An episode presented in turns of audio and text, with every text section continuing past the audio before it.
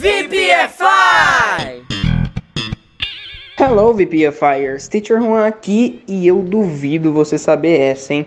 Dessa vez a gente vai conhecer um novo verbo e como se diz eu duvido em inglês. É fácil demais. Existe um detalhe importante a ser mencionado, mas é tudo muito relax. Então bora VPFires. Vamos começar aí com o nosso verbo to doubt, que é o verbo duvidar ou ter dúvida.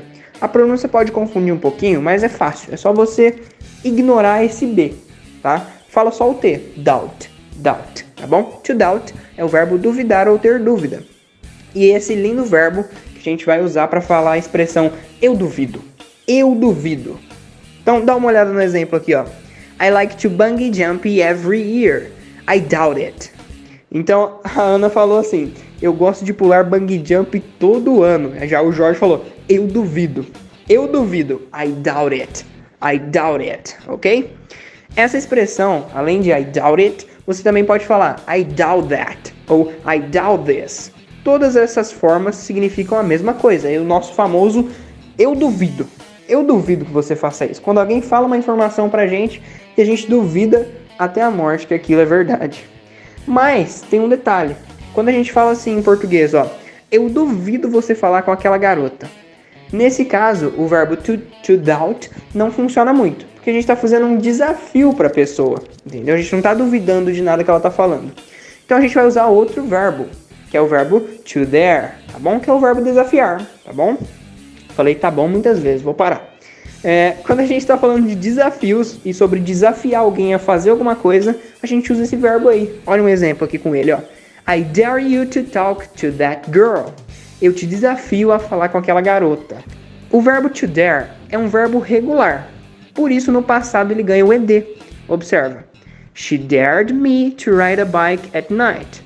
Então, ela me desafiou a andar de bicicleta à noite. Então, to dare no passado, to dare it na verdade não tem to no passado, tá? Tô falando bobagem aqui. Só dared mesmo. Por isso que a gente usou um edzinho aí. Dared, tá bom?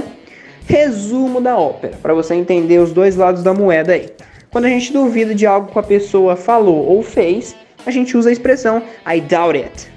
Ou variantes, que eu mandei as variantes ali em cima também. I doubt that ou I doubt this, tá? Já se a gente vai desafiar alguém a fazer alguma coisa, que em português a gente fala eu duvido também, mas em inglês a gente não usa eu duvido, a gente usa eu te desafio, que é o verbo to dare, tá? Então anota tudo isso aí no seu English Notebook para você nunca esquecer a diferença entre esses dois verbos e a nossa expressão I doubt it, tá bom? E agora temos três desafios para você praticar tudo isso que eu expliquei hoje. Então vamos lá, primeiro desafio. Ele achou 200 dólares na rua ontem. Eu duvido. Então tem um pequeno diálogo aí, você tem que traduzir ele por inglês. Segundo, eu desafio você ir para a escola de trem hoje. E terceiro, eles me desafiaram a pular corda o dia todo. Então aí tem um pouco de duvidar, tem um pouco de desafio.